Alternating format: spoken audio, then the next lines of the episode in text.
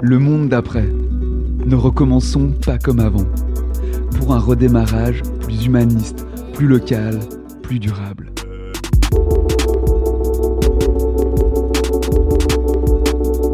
Des actionnaires, un conseil d'administration, des managers, des employés. C'est le modèle organisationnel de l'entreprise, forgé et consolidé par notre système économique, permettant d'assurer la prospérité de l'entreprise et la rémunération des propriétaires de son capital, en lieu et place de l'épanouissement personnel et de la responsabilisation des employés. Pourquoi la démocratie devrait-elle s'arrêter à la porte de nos organisations?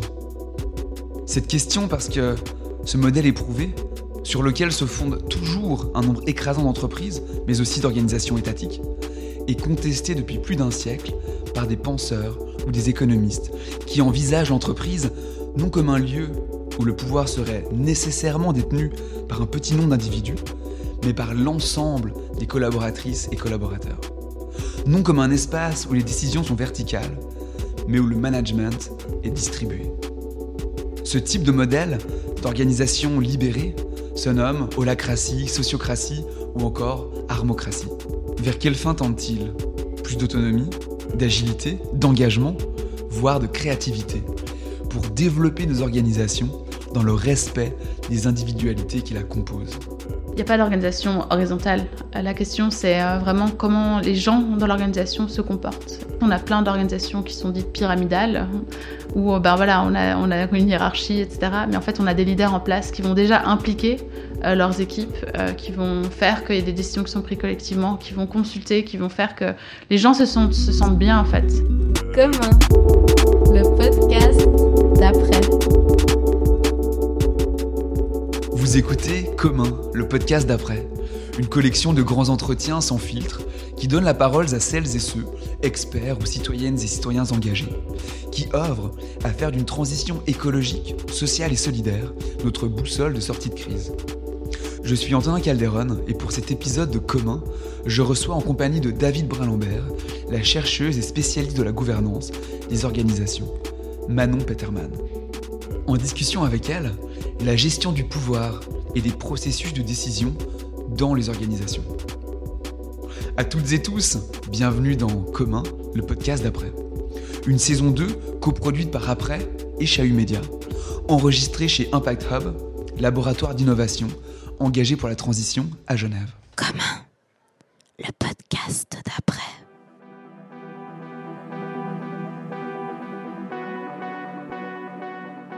Manon Peterman, bonjour. Bonjour. Merci d'être venu nous rejoindre ici au Hub pour la saison 2 de Comment avec Antonin. À mes côtés, on est ravis de vous, de vous rencontrer. Manon, je pose deux secondes des éléments biographiques, puis vous me corrigez à mesure que je les lis, diplômé du master en standardisation politique sociale et développement durable de l'Université de Genève. Vous avez développé en parallèle de, vos études des compétences de facilitatrice de processus en intelligence collective. Vous avez été accompagnatrice à l'agilité et à la collaboration dans les organisations au sein de Paradigme 21. Ça, on va le présenter plus spécifiquement tout à l'heure.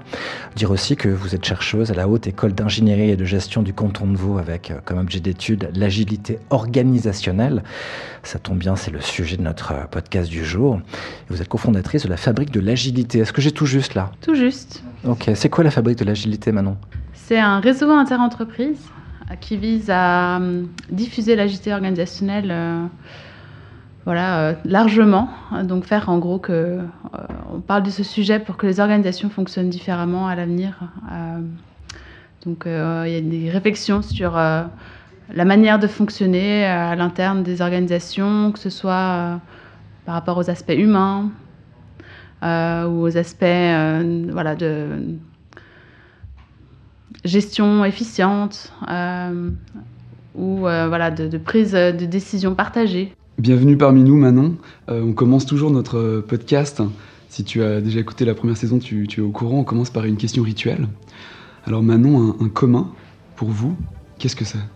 Je dirais que c'est euh, quelque chose qui, qui, voilà, qui a un impact sur euh, un collectif et qui doit être réfléchi collectivement. On là pour parler de gouvernance. Déjà, essayer de définir ce terme. La gouvernance, c'est quoi? Qui fait quoi dans une organisation? Et qui décide de quoi? Euh, et donc, elle peut s'articuler à différents niveaux. On peut euh, voilà, penser à des, des questions qui sont plutôt qui impactent l'ensemble d'une organisation ou voilà, euh, à l'échelle d'une équipe aussi, il y a des questions de gouvernance. Euh, Si on fait un rapide tour d'histoire, au cours du 19e, 20e siècle, comment s'est pensée la gouvernance? Euh, au début du XXe siècle, on est parti sur des modèles d'organisation qui étaient très pyramidaux, euh, avec euh, des têtes pensantes, quelques personnes à la tête de l'organisation qui euh, vont réfléchir, penser et décider pour les autres. Et au cours euh, du XXe siècle et voilà, à l'aube du XXIe, on tend maintenant à aller vers des organisations qui sont plus distribuées euh, au niveau de l'autorité. Euh, parce que ben, peut-être il y a plus que quelques personnes qui peuvent bien penser. Mais pourquoi est-ce qu'on est passé de l'un à l'autre modèle? Bah, bah, les éléments du, de l'environnement ont changé. Euh, on est dans un monde beaucoup plus com- complexe, qui va plus vite. Euh, on a des moyens technologiques qui distribuent l'information. On a des personnes qui sont plus qualifiées dans les organisations. Euh, on a des personnes qui aussi aspirent à avoir plus d'autonomie, de être plus responsabilisées, intervenir. Et tout ça fait qu'il bah, y a des changements qui se passent dans les organisations aujourd'hui. Et pour avoir déjà parlé avec vous de, de- de ces modèles euh, de gouvernance organisationnelle, il me semble qu'on peut différencier qu'il est important de différencier une organisation de gouvernance horizontale et une organisation euh, distribuée ou partagée. Est-ce que vous pourriez préciser?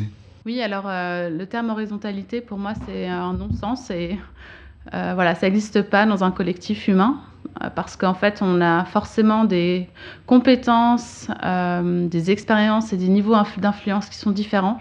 Et ça, ça induit des, hiérarchies naturelles qui vont de toute façon opérer. Donc, dans une organisation qui a une gouvernance euh, dite à, autorité distribuée, on va plutôt euh, bah, justement euh, être au clair sur les niveaux de compétences, les niveaux d'influence, et puis avoir des niveaux de décision qui sont affiliés à des rôles des personnes. Mais avant de voir différents modes ou bien schémas d'organisation, cette question peut-être, dans les modes d'organisation libérés, on recherche quoi? La même chose que le capitalisme cherchait durant ses, à travers ces formats pyramidaux, à savoir la performance, le profit, c'est la même chose? Vaste question. Euh, je pense que on cherche, euh, oui, la performance à travers l'engagement des gens. Euh, donc, ça passe par les amener à être plus autonomes et responsables. Et en fait, c'est un pari qui dit que finalement, c'est comme ça que les personnes seront motivées et donc euh, impliquées dans leur travail, qu'elles auront une capacité à remettre en question euh, le statu quo pour euh, toujours s'améliorer et faire du bon travail finalement. Donc oui, c'est pour aller vers plus de performance, mais avec une autre stratégie, je dirais. Et si on prend un, peu, un petit peu de recul d'un point de vue conceptuel ou de taxonomie de toutes ces terminologies qu'on peut entendre, on parle d'holacratie, de sociocratie, d'armocratie, de, de, de pyramide inversée, d'organisation opale, distribuée, partagée, libérée. Comment est-ce que vous vous y retrouvez là-dedans? Comment vous pouvez nous donner un peu des clés pour appréhender toutes ces, terminologies? Alors c'est sans vous cacher que c'est un peu compliqué dans notre champ d'études parce que justement en fait euh, il y a tellement de terminologie donc ça, diffuse le sujet et ça fait que ben, les personnes qui ont envie d'aborder ce sujet euh, au début s'y perdent. Euh, voilà, nous, avec l'équipe de recherche euh, de l'Institut de développement des entreprises et des organisations de la HEGVD, on, part, euh, voilà, on a pris un parti pris, on parle d'agilité organisationnelle, euh, pour la raison que, en fait, le terme agilité en Suisse, en tout cas, est pas forcément connoté négativement, au contraire de, de l'entreprise libérée, de l'holacratie. mais donc, finalement, pour nous, il y a plein de choses qui se regroupent et je dirais qu'il y a plutôt différents niveaux de décentralisation et d'auto-organisation. Et finalement, c'est euh, comment on caractérise ce niveau de voilà euh, où en est l'organisation par rapport à, à, voilà l'autogouvernance ou la décentralisation que- qui s'opère. Est-ce que, est que vous êtes d'accord maintenant pour qu'on s'arrête quelques minutes sur l'un ou l'autre de ces termes, juste pour voir ce qu'ils contiennent? Holacratie, qu'est-ce que c'est? Alors, si je repars de la définition, euh, ça vient du terme en grec holos qui veut dire le tout et euh, qui part de l'idée qu'une organisation est un tout qui peut se décliner en petites parties. Euh, ça reprend le schéma, si on fait l'analogie avec le corps humain de la cellule. Et l'idée, c'est de dire que le petit individu qui est dans l'organisation a ben, contribué à quelque chose de plus grand, et comme une équipe, comme en fait chaque équipe. Et l'idée, c'est de fonctionner en fait euh, par petits rôles qui constituent euh, donc euh, des cellules et puis un organisme finalement, et que c'est chacun de ces rôles contribue à réaliser un objectif commun qui est nommé raison d'être de l'organisation. Et si on prend un autre terme, donc la sociocratie, est-ce qu'il y a vraiment des, des différences? Est-ce qu'elles sont historiques? Est-ce que- est-ce qu'elles sont conceptuelles par rapport à l'holacratie que vous venez de décrire? Alors, en fait, l'holacratie euh, a pris des principes sociocratiques, donc s'inspire de principes sociocratiques, et a complété le modèle euh, par plus de structuration et a ajouté le principe de fonctionnement par rôle. La sociocratie, en fait, euh, amène des principes démocratiques dans les organisations au travers d'abord le double lien. Donc, euh, c'est d'avoir deux personnes qui fait la jonction pour chaque échelon hiérarchique. Euh, c'est aussi euh, la sociocratie amène aussi la prise de décision par consentement. et, et le consentement par rapport notamment au, au consensus, est-ce que vous pourriez préciser qu'est-ce que ça apporte et pourquoi c'est pertinent dans, dans des, dans des processus distribués et libérés? Merci de la question. Donc, euh, je dirais que le consentement, c'est la manière de euh, avoir des prises de décision qui sont effectives collectivement. Euh, donc, euh, le consensus, c'est tout le monde est d'accord. Et la nuance, c'est que le consentement, c'est personne n'est contre. C'est une nuance très fine qui a toute son importance. Euh, il s'agit en fait, quand on prend une décision par consentement, de se demander soi-même, à titre individuel, de savoir si on peut vivre avec la décision. Euh, ce qui fait qu'en fait, on va privilégier l'intérêt collectif euh, sur l'intérêt individuel. La préférence individuelle est, mise de côté en fait au profit de l'intérêt collectif pour permettre au collectif d'a- d'avancer, de tester et quitte à revenir en arrière sur la décision dans le temps. Maintenant, on a pu voir euh, assez récemment des, de grandes entreprises, on ne peut pas les nommer ici, oh, ah, on, est tenté, on ne va pas le faire tout de même, s'essayer à, à la holacratie, notamment aux États-Unis, mais très récemment en Europe aussi, et en faire la promotion, et puis revenir un peu sur ces décisions, et puis l'en presse en mêlant, en disant que ça aurait pu marcher, mais ça marche pas si bien. Ça fonctionne, oui ou non? C'est clair que ça fonctionne. Par contre, ça demande un changement culturel important, un accompagnement, et euh, ça suppose que les gens adhèrent. Donc, euh, ben, ce qui a pu arriver dans ces structures-là, c'est soit qu'il n'y a pas eu suffisamment de formation du personnel, parce que c'est un nouveau vocabulaire, c'est une nouvelle façon de penser les choses. Mais ça se peut aussi que ben, simplement les gens n'ont pas adhéré, qu'il y a eu trop de résistance. Et je pense qu'en en fait, il y a des principes holocratiques qu'on peut amener euh, de manière beaucoup plus douce, sans nécessairement reprendre les terminologies qui, en fait, euh, voilà, euh, peuvent faire peur, peuvent amener des, des incompréhensions ou des, des expectatives, des attentes. Mais vous disiez à l'instant qu'il y avait une, une résistance, moi j'ai entendu résistance, crispation presque, crispation du vieux monde, donc des vieux modèles. Euh, on est face à quoi? Un vieux monde qui a terriblement peur de, de- de perdre les ressorts de son pouvoir, par exemple? Alors ça peut être ça, ou alors ça peut être, en fait, surtout ce qui se passe quand l'holacratie et les modèles holacratiques n'ont pas fonctionné, c'est soit qu'on a le, le- le comité de direction, le conseil d'administration, l'organe décisionnel final qui d'un coup euh, se dit non, ça va pas, ça va pas le faire. Soit euh, souvent c'est plutôt euh, le fait que les collaborateurs ne prennent pas. Et c'est là le- l'autre enjeu qu'on on pense, pense souvent pas. Oui, les managers doivent lâcher du pouvoir, mais en fait, il faut que les collaborateurs prennent, qu'ils aient envie. Et en fait, pour euh, des, des personnes qui sont là, euh, qui viennent travailler euh, avant tout pour des raisons financières et alimentaires, bah, ils n'ont peut-être pas la même motivation à s'engager dans leur travail et à, être autonomes, responsables. Et donc, bah, c'est là que ça peut pêcher. Si on revient au- au thème de, nos- notre podcast, donc le commun, est-ce que finalement ces processus d'agilité organisationnelle sont pas la possibilité de faire d'une organisation, d'une entreprise un commun et donc de, partager sa gestion? Un commun, finalement, c'est une ressource qui est, dont la gestion est partagée et, discutée avec les parties prenantes de l'organisation, c'est-à-dire euh, les employés? Ça permet de faire un commun simplement parce que chacun devient partie prenante euh, des décisions de l'organisation, de comment on s'organise collectivement pour arriver à réaliser un but commun. Et euh, bah, ça change complètement d'un paradigme où en fait on avait quelques personnes qui allaient dire comment on allait faire et comment exécuter le travail. Et euh, ça fait que les personnes peuvent davantage s'impliquer et avoir une conscience aussi de, d'enjeux auxquels elles étaient peut-être pas même de considérer. Et je pense que ça, ça, a un lien avec le- les communs. Mais est-ce que c'est un type de gouvernance qui vaut jusqu'à un certain nombre de collaborateurs ou dépasser un certain seuil du nombre de ces collaborateurs, ça ne fonctionne plus Euh, je pense pas que c'est une question de nombre. Parce qu'en fait, dans une organisation, on a plein de petites organisations. Et euh, ce qu'on voit, c'est que dans les grandes organisations qui essaient de fonctionner comme ça, ben, il y a des endroits où ça fonctionne bien, des endroits où ça fonctionne moins bien. Et généralement, c'est en lien avec euh, les personnes. Donc, euh, c'est essentiellement, en fait, comment les gens, donc que ce soit... Voilà, euh, il y a différents niveaux aussi de, gouvernance participative. Euh, on a des, organisations qui fonctionnent sans chef, il y en a qui ont encore des chefs. Souvent, ça dépend beaucoup en fait du leadership et des personnes qui ont le leadership, quelle posture elles ont et comment elles accompagnent euh, pour que ça se réalise et que la culture de l'entreprise se, se vive comme ça.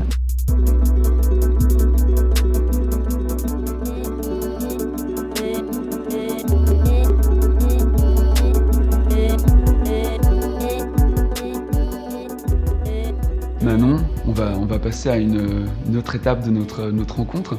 On va parler de, vous et de votre, euh, votre expérience dans les organisations.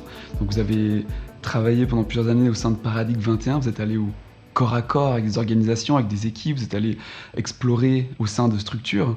C'est quoi Paradigme 21 Alors, Paradigme 21, c'est un collectif indépendant qui fait de la formation et de l'accompagnement euh, vers euh, la gouvernance distribuée. Voilà, c'est plusieurs indépendants qui se sont dit, mais en fait, euh, appliquons les principes qu'on veut promouvoir à, à l'externe à nous-mêmes. Plutôt qu'intervenir individuellement, euh, le- faisons-le collectivement. Appliquons aussi, euh, nous, les règles voilà, de gouvernance participative et de gestion participative dans le collectif. Et bah, voilà, on accompagne à l'externe. Et comment du coup vous êtes arrivé à finalement la gouvernance depuis votre master de, vos études? Comment vous, comment vous arrivez à, devenir une experte de cette facilitation et de cette agilité organisationnelle? C'est essentiellement euh, le fait que j'ai été bénévole et puis que j'ai fait un stage dans une organisation qui s'appelle Euphoria. Euh, donc Euphoria, c'est euh, à l'origine une entreprise sociale qui avait pour vocation de faire que les jeunes deviennent acteurs de changement au travers de projets entrepreneuriaux. Et je me suis engagée auprès de cette organisation. Ça m'a amené à, bah, d'abord développer mes propres projets, comprendre ce que c'est l'entrepreneuriat. Et puis ensuite, euh, j'ai euh, accompagné d'autres jeunes à développer leurs projets. Et dans ce cadre-là, j'ai fait de l'animation, de- de- d'ateliers, de, workshops. Donc euh, tout l'aspect facilitation vient de là. Et puis tout l'aspect gouvernance et l'intérêt pour cette thématique, je l'ai aussi acquise grâce à Euphoria, puisqu'en fait j'ai fait un stage durant mon master, master en développement durable et politique sociale, qui finalement est voilà, j'ai pas fait des études en, gestion d'entreprise ou qui aurait été peut-être le, chemin idéal pour arriver à avoir euh, un intérêt sur les questions de gouvernance et de management. Mais en fait, j'ai vu de l'intérieur et ça m'a énormément parlé euh, parce que ben, Euphoria fonctionne avec un mode de gouvernance euh, inspiré de l'holacratie. Et euh, de là, je, me suis dit, waouh, ça, c'est vraiment un, moyen d'amener le développement durable dans les organisations et de finalement changer les organisations euh, à tout- toute échelle et donc potentiellement de changer le monde. Donc voilà, c'est devenu mon moyen d'appliquer du développement durable. Puis dans ces, ces expériences, notamment au sein de Paradigme 21, est-ce que vous pourriez nous partager peut-être euh, une expérience fructueuse d'accompagnement ou de, transition d'organisation, puis aussi euh, d'un autre côté un, flop organisationnel ou de transition organisationnelle, Euh, et peut-être nous préciser qu'est-ce qui fait que ça fonctionne ou que ça fonctionne pas sur le terrain, quoi, dans, la réalité que vous avez pu expérimenter? Un succès, on a accompagné donc les soins à domicile du canton du Jura qui euh, ont décidé de mettre une équipe pilote en fonctionnement euh, auto-organisé, euh, donc sur le modèle de fonctionnement de l'organisation Buurtzorg qui est très connue aux Pays-Bas. Et euh, j'ai participé à former euh, donc cette équipe pilote de aides-soignantes et infirmières euh, d'une dizaine de personnes. Et euh, ben, bah, ça fait une année qu'elles sont en pilote maintenant et ça, ça fonctionne très bien à tel, à tel point que ben, l'ensemble de l'organisation va essayer de s'inspirer de ce pilote pour essayer d'élargir à, tous les soins à domicile du canton du Jura. Je dirais les conditions de succès, ça a été que ces personnes, elles ont été accompagnées, elles ont été formées par moi, mais pas que par moi. Euh, les aspects organisationnels, c'est une chose, puis après, il y a les aspects en lien avec le métier également, parce que ben, c'est une montée en compétences euh, à plusieurs niveaux, en fait, pour les personnes qui doivent s'autogérer. Euh, il y a l'aspect de savoir prendre des décisions collectives, de savoir comment bah, voilà, euh, décider de choses qui sont liées avec l'organisation du travail, qui était en fait quelque chose de plutôt induite par le, manager euh, dans un fonctionnement plus traditionnel. Mais il y a aussi des aspects en lien avec la prestation, et ça, ça me concerne moins.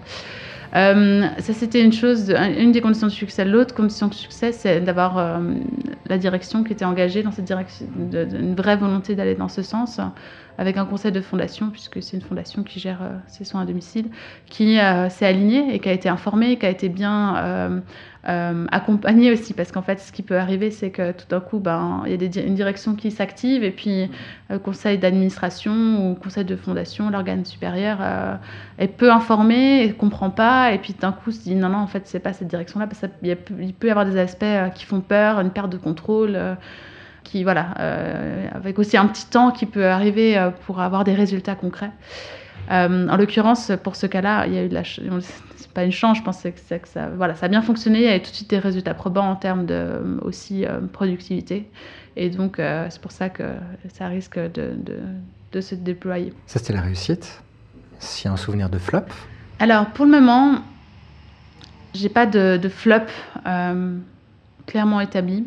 par contre, actuellement, je, je, fais un accompagnement où j'ai des craintes. Euh, j'ai des craintes parce que euh, on a une personne dans la direction qui, a l'envie, mais qui est certainement pas motivée par les bonnes euh, choses, qui est plus voilà à vouloir réaliser ce changement, voilà et aller dans cette direction pour des questions d'image. Et on sent qu'il y, y, a vraiment beaucoup de travail en fait pour que cette personne lâche, pour que son organisation aille dans une direction qui, qui marche. Donc euh, je dirais que là aussi, on voit que comment la, direction est très très importante, parce que finalement, c'est eux qui ont la décision et euh, que c'est compliqué s'ils ne souhaitent pas lâcher. Maintenant, Peterman, petite étude de cas. Imaginons, c'est une hypothèse totale. Je travaille au sein d'une structure culturelle, par exemple un événement culturel, ici en Suisse romande. Un événement qui a déjà une histoire relativement longue. Cet événement, comme n'importe quel organisme, s'essouffle et a besoin d'un renouvellement. Et pour ce renouvellement, on imagine passer d'une structure qui jusqu'ici était pyramidale, même strictement pyramidale, à une organisation libérée. Je fais quoi? De façon très pragmatique, pratique. Comment je m'y prends? En fait, c'est hyper dur à répondre comme question parce que j'ai aucun élément de contexte. Euh, je ne sais pas qui était là auparavant, je ne sais pas qui avait les clés de, la maison et, euh, et qu'est-ce qui n'a pas fonctionné en fait dans le fonctionnement pyramidal? Par contre, ce que je peux dire, c'est que euh, bah voilà, il faut avoir des personnes qui ont la, voilà, la, direction, le, leadership de, cette, euh, de cet événement culturel, qui ont l'envie d'aller dans cette direction, et puis qui soient accompagnés. Parce que euh, on a souvent de la peine à voir des choses chez nous qui sont nécessaires à changer, et on retombe vite dans les vieilles habitudes. Alors, ça ne veut pas dire qu'il faut un accompagnement euh, colossal nécessairement, ça dépend tout aussi des personnes, du niveau de compétences qu'ils ont, euh, du niveau d'autonomie qu'ils avaient par le passé dans la gestion de leur collectif. Peut-être pour y voir comme un peu plus clair sans aller trop dans le détail, mais est-ce que ça veut dire c'est des nouveaux outils aussi de communication, de flux d'information Est-ce que c'est euh, de, dessiner comment l'information circule, comment les process se font? Est-ce que c'est noter les responsabilités de chaque organe? Pour matérialiser un peu qu'est-ce que c'est finalement faire cette transition organisationnelle, cette agilisation de l'organisation. Quelques éléments un peu tangibles pour, euh, qu'on se projette euh, là-dedans. Alors, euh, première chose, c'est que le collectif doit avoir une direction claire, commune. Donc, on parle souvent de raison d'être pour l'ensemble de l'organisation, qui peut être ensuite déclinée par ben, des petites raisons d'être en fonction des activités. Donc ça, c'est déjà voilà, avoir la vision, une vision commune de où on veut aller. Ensuite, c'est ben, matérialiser ça et se dire ben, comment ça peut se décliner dans l'organisation et voilà, c'est se partager des tâches, des rôles, finalement de la gestion assez traditionnelle. Hein. C'est juste peut-être être très au clair euh, sur euh, euh, les modalités de prise de décision, c'est-à-dire pour quelle décision on va prendre quel mode. on a parlé tout à l'heure du consentement et du consensus, ça c'est les modes de, prise de décision collectifs, mais le mode autoritaire, c'est-à-dire de décider tout seul, il s'applique aussi dans ces organisations. Mais il faut l'appliquer pour que ce soit plus effectif que qui est en fait des personnes qui aient un niveau d'autorité sur des choses très opérationnelles. On ne va pas consulter tout le monde parce qu'en fait, ça fait perdre du temps et il n'y a pas besoin. Euh, et puis, il faut aussi des, des modes, le mode de précision par sollicitation d'avis, euh, qui soit euh, ben, pour des choses un peu plus complexes, où il faut aller consulter les personnes qui sont impactées par la décision et les personnes qui sont compétentes. Et en fait, il faut être au clair sur à quel moment on va être dans un mode autoritaire, par sollicitation d'avis ou par consentement. C'est les trois modes principaux en fait de décision. Ouais, mais maintenant je vous écoute, en fait, je me dis que toutes ces, ces organisations libérées, elles, elles exigent de la subtilité. C'est bien ce qu'on n'a pas dans une organisation pyramidale, de la subtilité, de la nuance. Je suis pas d'accord.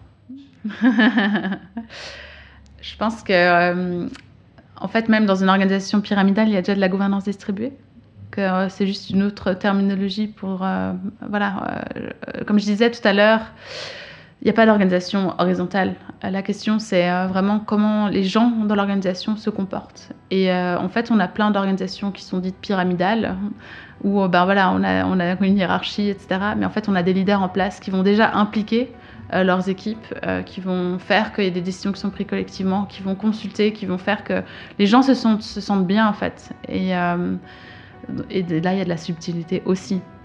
Par contre, on peut aller vers plus de décentralisation, plus d'autogouvernance. Mais c'est pas forcément souhaité dans tous les contextes. Euh, c'est pas forcément un but en soi. C'est plutôt, je pense que voilà, ça peut être un but s'il y a une volonté d'être dans voilà, un projet commun, vraiment collectif. Euh, mais parfois, c'est pas souhaité et puis c'est aussi OK. De manière générale, euh, on n'a pas là plusieurs moments de résistance, résistance au changement. Est-ce que finalement, on peut penser une transition organisationnelle, s'il n'y a pas vraiment un changement beaucoup plus fort euh, au niveau humain, est-ce que ça dépend pas beaucoup du coup des humains pour que ça puisse se transformer ou est-ce qu'au contraire, il y a vraiment des processus et des garde-fous qui permettent de pousser l'humain par l'organisation dans une autre manière de penser son travail, ses responsabilités? En fait, c'est un équilibre des deux.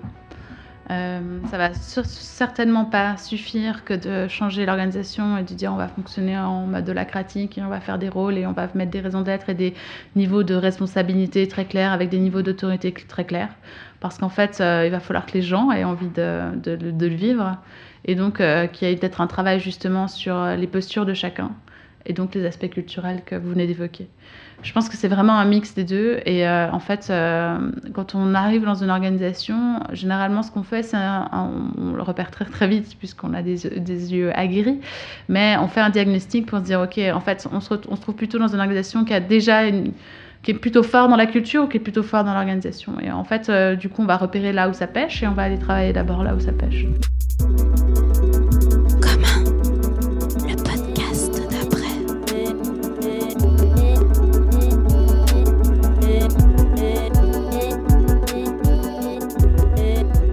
Manon Peterman, on a évoqué tout à l'heure euh, des concepts, holacratie ou bien sociocratie, qui nous viennent de loin. Sociocratie a été théorisée par un certain Eugène Fournière, c'était en 1910 déjà. Face à ces modèles de gouvernance libérée, est-ce qu'on raccroche d'une certaine manière des utopies qui ont nourri l'organisation sociale au cours du XXe siècle? Ah, C'est certain. C'est certain. Euh, d'ailleurs, euh, on parle de nouveaux modèles d'organisation et de gouvernance, mais en fait, il n'y a pas grand-chose il y a des choses nouvelles, mais le fondement est déjà là en fait depuis les années 30, euh, quand euh, les premiers théoriciens des organisations euh, se soulevaient contre les modèles très classiques où on était dans voilà avec une personne qui va exécuter ce que la personne qui ordonne dit de faire, parce que en fait en 1930 on se rendait déjà compte que si on veut avoir de la performance, il faut avoir des personnes motivées et donc des personnes impliquées et, que c'est voilà, découlant. Après, ben, il y a toutes les problématiques euh, en lien avec euh, ben, les relations de pouvoir finalement, qui sont au cœur de ce sujet, qui reste aujourd'hui parce que l'humanité est faite de relations de pouvoir, les relations sociales sont faites de relations de pouvoir on parle justement de pouvoir. Est-ce que finalement, c'est pas, pas assez fou quand on y pense que dans, une, dans nos sociétés tellement démocratiques, elles sont construites avec des organisations en, leur sein, où il y a tellement d'organisations et de processus et de comportements finalement qui sont antidémocratiques dans, dans les fonctionnements. Est-ce que finalement, cette démocratisation, cette libération de la gouvernance, c'est pas en fait ramener la démocratie au sein des structures qui font nos sociétés, que sont les entreprises en particulier? Absolument. Et d'ailleurs, c'est très étonnant que bah, ça vienne que maintenant, euh, en certains sens. les questions de démocratie et nos modèles démocratiques, ben, ça fait un moment qu'ils sont implantés dans, dans, notre société. Et c'est amener ça ben, dans, dans, le fonctionnement de nos vies de tous les jours, puisque le travail nous impacte dans nos vies de tous les jours. Et donc, c'est peut-être aussi ouais, changer euh, un bout du fonctionnement des fonctionnements sociétaux en fait, euh, en changeant comment on fonctionne dans les organisations, dans nos modes de travail. Et comment on peut expliquer alors que pendant si longtemps, finalement, la démocratie s'est arrêtée aux portes des entreprises? Comment est-ce que vous l'expliquez que ça mette, euh, ça mette aussi longtemps à, arriver et à, bouger? C'est une vaste question. J'ai expliqué tout à l'heure qu'il y avait un lien avec le changement du monde la complexification du monde. Je pense que les dirigeants aujourd'hui, ils perdent les pieds euh, face à cette euh, complexité montante, euh, face à la rapidité des changements. Et en fait, ils sont plus capables de gérer tout seuls et donc d'avoir le luxe de pouvoir garder le pouvoir pour eux. Ils perdent en performance en faisant ça. Et du coup, ben, ils perdent ils n'arrivent pas au résultat escompté, attendu soit par eux-mêmes parce qu'ils sont directement propriétaires de l'entreprise, soit par euh, euh, voilà, ceux qui euh, leur, leur mandant. Mais il y a un mot qu'on a évoqué au tout début de notre entretien, Manon, qui n'est pas revenu dans notre conversation, mais je le remets au milieu de la table, qui est capitalisme, ce bon vieux mot qui nous accompagne depuis un siècle et demi, peut-être deux, si Antonin me corrige. Et lorsque Anto parle de gouvernance de l'entreprise traditionnelle, hein, c'est bien les mots que tu as employés, est-ce qu'on n'est pas là dans une espèce d'héritage très étouffant et très poussiéreux désormais du capitalisme, qu'on est en train d'observer comme une machine peut-être agonisante, selon son point de vue Votre regard là-dessus euh, bah, j'ai envie d'espérer que c'est le cas, effectivement. Euh, j'essaie peu de me, positionner par rapport au, capitalisme parce que c'est une telle complexité pour moi que j'arrive pas à l'entrevoir. Par contre, euh, ben, Ouais, j'ai l'impression que c'est un moyen en fait euh, de changer euh, des structures, mais de, au niveau un niveau plus bas en fait. Euh, et quand je disais tout à l'heure que pour moi j'ai trouvé le moyen à mon échelle que d'amener du développement durable et de, je parlais de changer les, les organisations pour peut-être bah, changer le monde. Bah, c'est un peu dans cette direction-là que j'ai envie d'aller, effectivement. On observe de plus en plus, un peu partout dans le monde, dans les quartiers, dans, dans, les, dans, les, dans les villages, des projets participatifs qui se montent, des gens qui s'essayent à l'autogestion, à l'organisation, à la participation. Est-ce que, vous pensez qu'on est face à un, effet de mode ou est-ce qu'on est vraiment au début d'un changement civilisationnel où la population du coup s'essaye à ce mode d'organisation, puis va, une fois qu'elle l'a qu'elle pris en main, ne plus jamais le lâcher. Je pense qu'on est face à un changement civilisationnel et en même temps, euh, on observe aussi, parce que là, vous venez de, dire qu'il y a de plus en plus euh, de mouvements participatifs, certes, c'est ici en Suisse, dans un contexte économique favorable, euh, mais on est aussi en même temps à l'échelle mondiale face à une, montée de, de l'autoritarisme à différents niveaux. Et donc, il euh, ne faut pas créer victoire trop vite.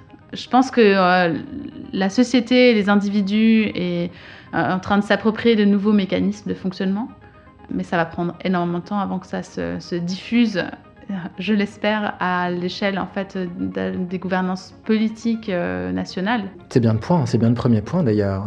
Est-ce que ça peut se diffuser, je ne sais pas, dans une, dans une organisation d'État?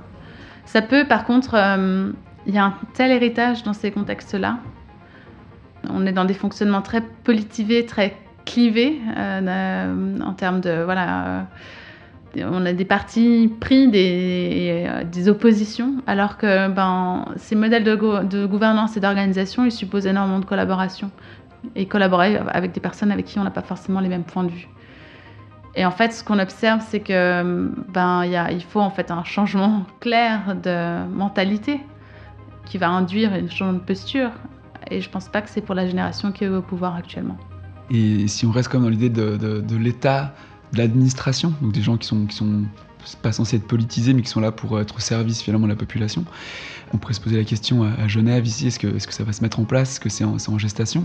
Mais aussi ailleurs dans le monde, est-ce qu'il y a des bonnes expériences, soit de grosses entreprises, finalement à, l'échelle d'un État comme Genève, ou d'autres administrations publiques. Est-ce que vous avez des exemples et vous voyez comment ça pourrait se, mettre en œuvre? Est-ce que, ça fait sens? Alors, euh, il y a des exemples, notamment en Belgique, avec le ministère belge de l'Agriculture, euh, notamment, mais pas que, je ne sais plus exactement lesquels. Mais j'ai l'impression que de ce que j'en sais, c'est surtout euh, en termes de flexibilisation des modes de travail, c'est-à-dire digitalisation de la place de travail. euh, flexibilisation des horaires de travail et ce genre de choses que ça se perd et donc induit évidemment un management à la confiance, mais qui ne change pas totalement les modes de gouvernance en place. Euh, je pense que dans les administrations publiques, ça bouge. Euh, je le sais, je le vois. Euh, en Suisse romande, il y a énormément d'administrations publiques qui se questionnent et qui sont en changement, ou qui souhaitent en tout cas aller dans cette direction.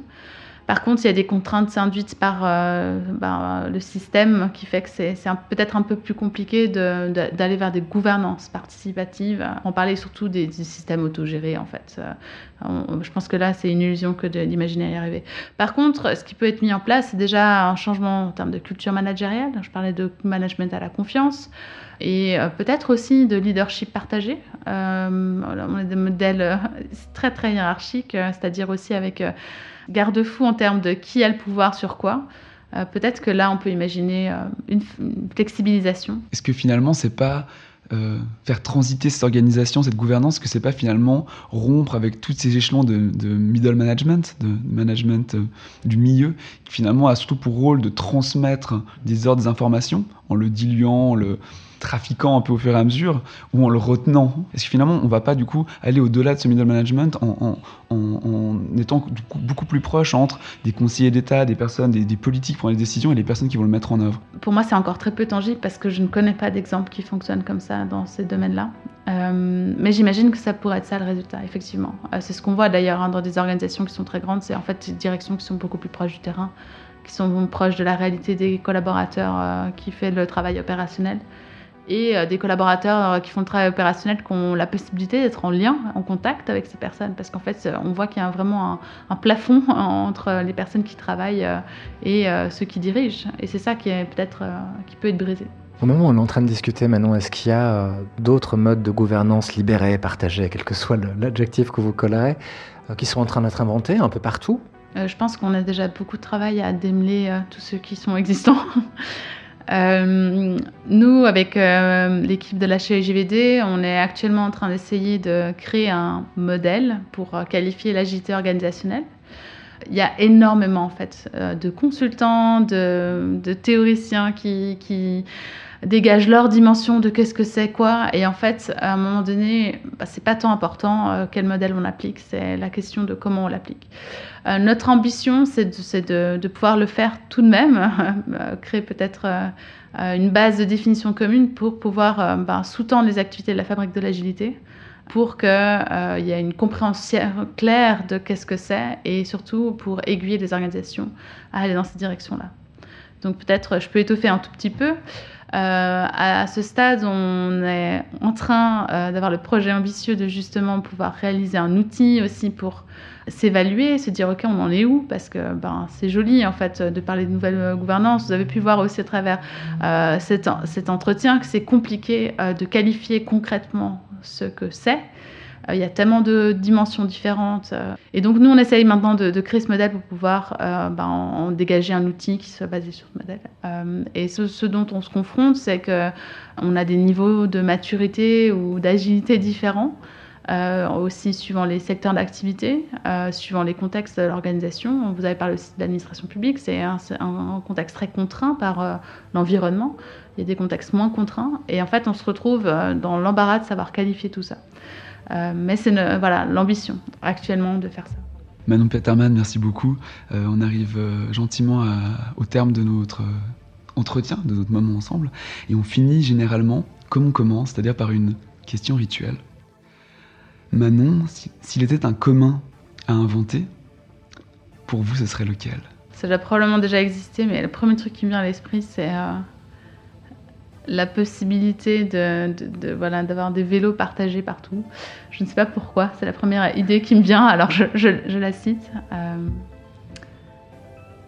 mais pour revenir sur notre thème, peut-être, je dirais, et c'est un peu euh, ce vers quoi euh, je tends et j'aspire avec en, travaillant, en contribuant à créer la fabrique de l'agilité, c'est de, pouvoir faire des communs autour de, voilà, de, des partages de comment aller vers ces modèles, développer des outils qui aident les organisations pour aller dans cette direction-là. Manon Witterman, merci. Merci Manon. Merci à vous. Commun, le podcast d'après. Manon Peterman, chercheuse et spécialiste de la gouvernance des organisations, était l'invitée de Commun, le podcast d'après. Commun, un podcast animé et réalisé Antonin Calderon et David Brun-Lambert. Une saison 2 coproduite par Après et Chahut Media. Elle est enregistrée chez Impact Hub, laboratoire d'innovation engagé pour la transition à Genève. Vous les retrouvez sur leur site internet geneva.impacthub.net. Un grand merci à toute l'équipe pour son accueil super chaleureux. Plus d'informations concernant Commun sur le site d'après, après-ge.ch, où vous attendent d'autres épisodes de notre podcast. Ils sont également disponibles sur les principales plateformes de diffusion de podcasts comme iTunes, Spotify, Deezer et puis les autres. On vous dit à tout bientôt pour un autre épisode de Commun, le podcast d'après.